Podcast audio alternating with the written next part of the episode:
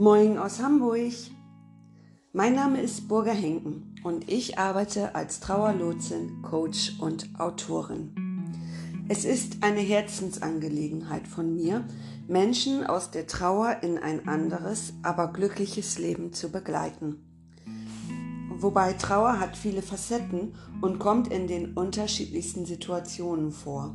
Nicht nur beim Verlust eines geliebten Menschen oder eines Tieres, zum Beispiel auch, wenn eine gute Freundschaft zerbricht oder du deinen Job verloren hast, kann das schlimme, schmerzhafte Trauer auslösen. Du suchst Hilfe, dann begleite ich dich gerne ein Stück deines Weges. Schön, dass du wieder da bist und herzlich willkommen zu meinem neuen Podcast. Heute möchte ich mit dir über mein Buch Der Trauer begegnen, wie kann ich helfen sprechen und warum ich es geschrieben habe.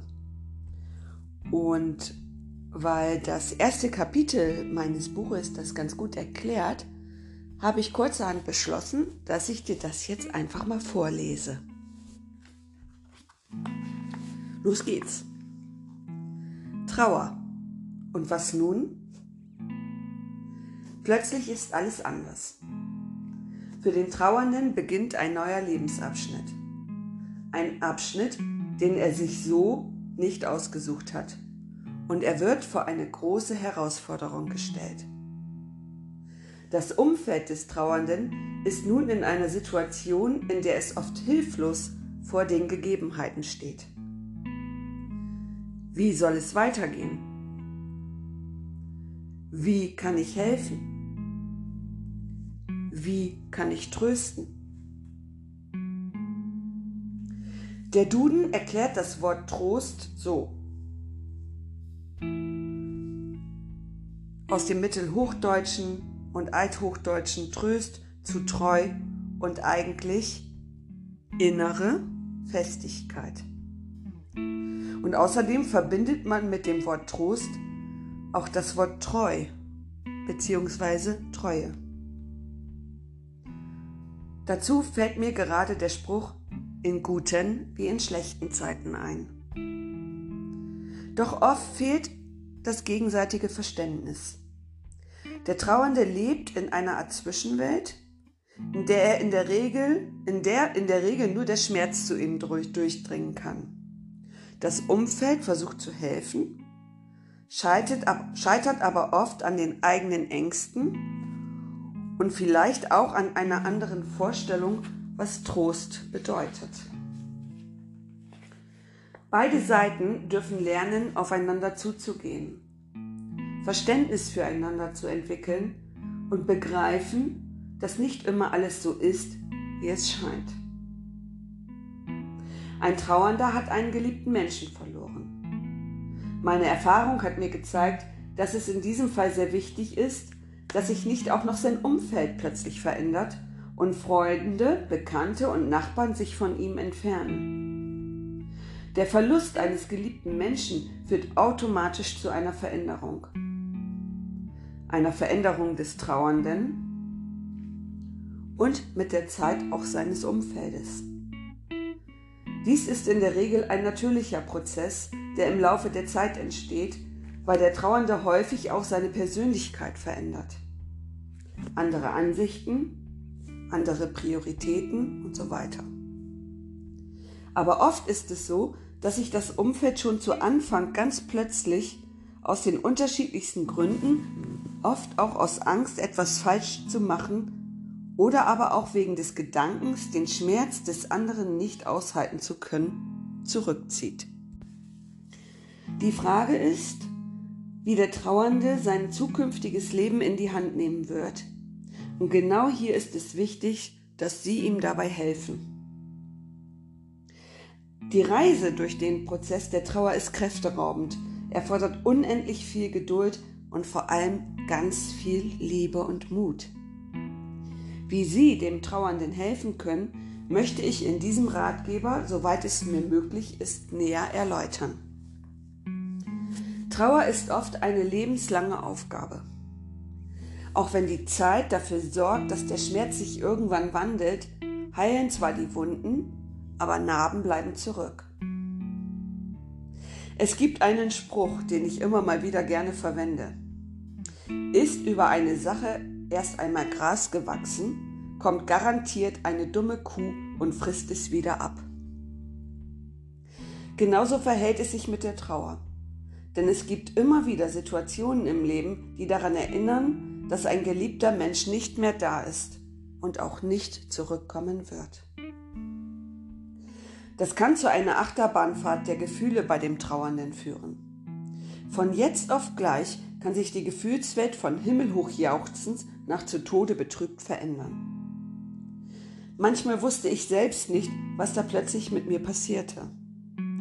Ich sah die Schaukel im Garten und auf einmal kam die Erinnerung. Ein Lied löste in mir starke Emotionen aus und eine lange Zeit konnte ich die Freunde meiner Tochter nicht sehen, da ich sofort in Tränen ausgebrochen bin. Meine Freundin erzählte mir kürzlich, dass ein einfacher Teppich in ihrer Wohnung plötzlich Erinnerungen in ihr ausgelöst hat, die sie zum Weinen gebracht haben. Sie wollte sich davon trennen, war aber plötzlich nicht mehr in der Lage, diesen Teppich selbst zu entsorgen. Sie stand dort zur Salzsäure erstarrt und die Tränen liefen.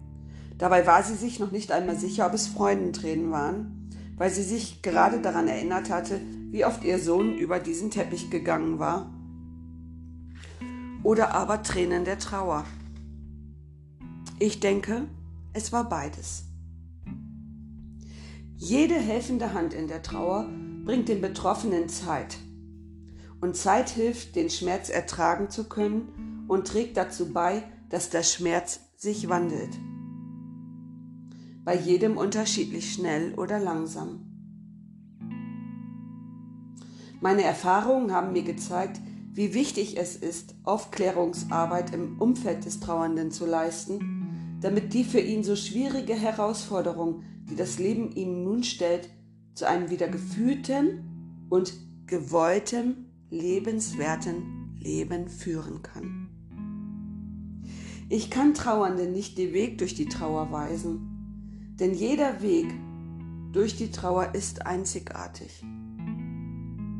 Ich kann Ihnen nicht den Weg aufzeigen, wie Sie einem Trauernden beistehen können. Es gibt keinen Königsweg, aber was ich tun kann, ist, ihnen von meinen Erfahrungen zu berichten und den Trauernden mein Mitgefühl und mein Verständnis für das Leid, welches sie gerade empfinden, ausdrücken.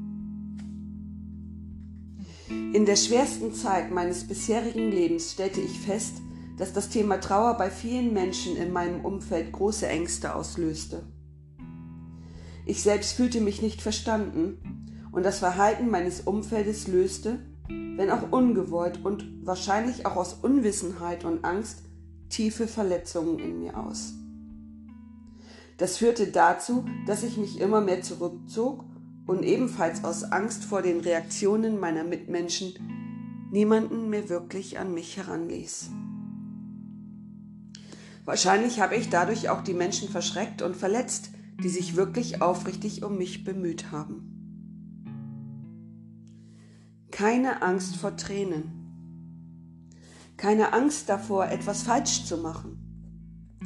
Wenn Sie es ehrlich meinen, sich ernsthaft für den Trauernden interessieren, Ihr Herz, Ihre Augen und Ohren öffnen, dann können Sie gar nichts falsch machen.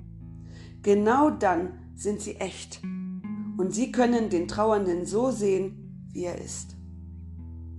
Denn das ist das, was Trauernde wollen. Sie wollen gesehen werden, aufrichtig, mit echtem Interesse. Ein Trauernder spürt sofort, wenn sie sich nicht wirklich für ihn interessieren. Er spürt sofort, wenn sie mit ihren Gedanken vielleicht schon woanders sind. Wenn sie in Eile sind und ihre Frage, die sie ihm gerade gestellt haben, nicht wirklich ernst gemeint, sondern nur aus, man muss ja fragen, wie es geht, entstanden ist. Fragen Sie nie nach dem Befinden eines Trauernden, wenn Sie die Antwort nicht wirklich wissen wollen. Und überlegen Sie sich, ob sie die Antwort auch aushalten können und wollen. Ja, ihr Lieben, das ist äh, das erste Kapitel meines Buches und äh, was ich noch dazu sagen muss, ist wirklich, dass das aus dem Herzen geschrieben ist und dass es ganz viel mit den Erlebnissen zu tun gehabt hat, die ich in der schlimmsten Zeit meines Lebens, nämlich in der Phase, wo diese Trauer um unsere Tochter ganz stark war, erlebt habe. Das ging bis dahin, dass Menschen aus Angst, mit meiner Trauer konfrontiert zu werden, die Straßenseite gewechselt haben. Und ich möchte einfach für beide Seiten ermöglichen, dass sie aufeinander zugehen können, Aufklärungsarbeit leisten und die Angst vor Trauer nehmen. Denn irgendwann, und das Fakt, wird Trauer für jeden für uns im Leben einmal ein Thema werden. In diesem Sinne, danke, dass du da warst. Danke, dass du mir bis zum Schluss zugehört hast. Wenn du dich für meine Bücher interessierst, dann schau mein, einfach mal auf meine Homepage www.burger-henken.de. Ich freue mich auf das nächste Mal und bis dahin wünsche ich dir alles Liebe und Gute und bleib gesund und tschüss.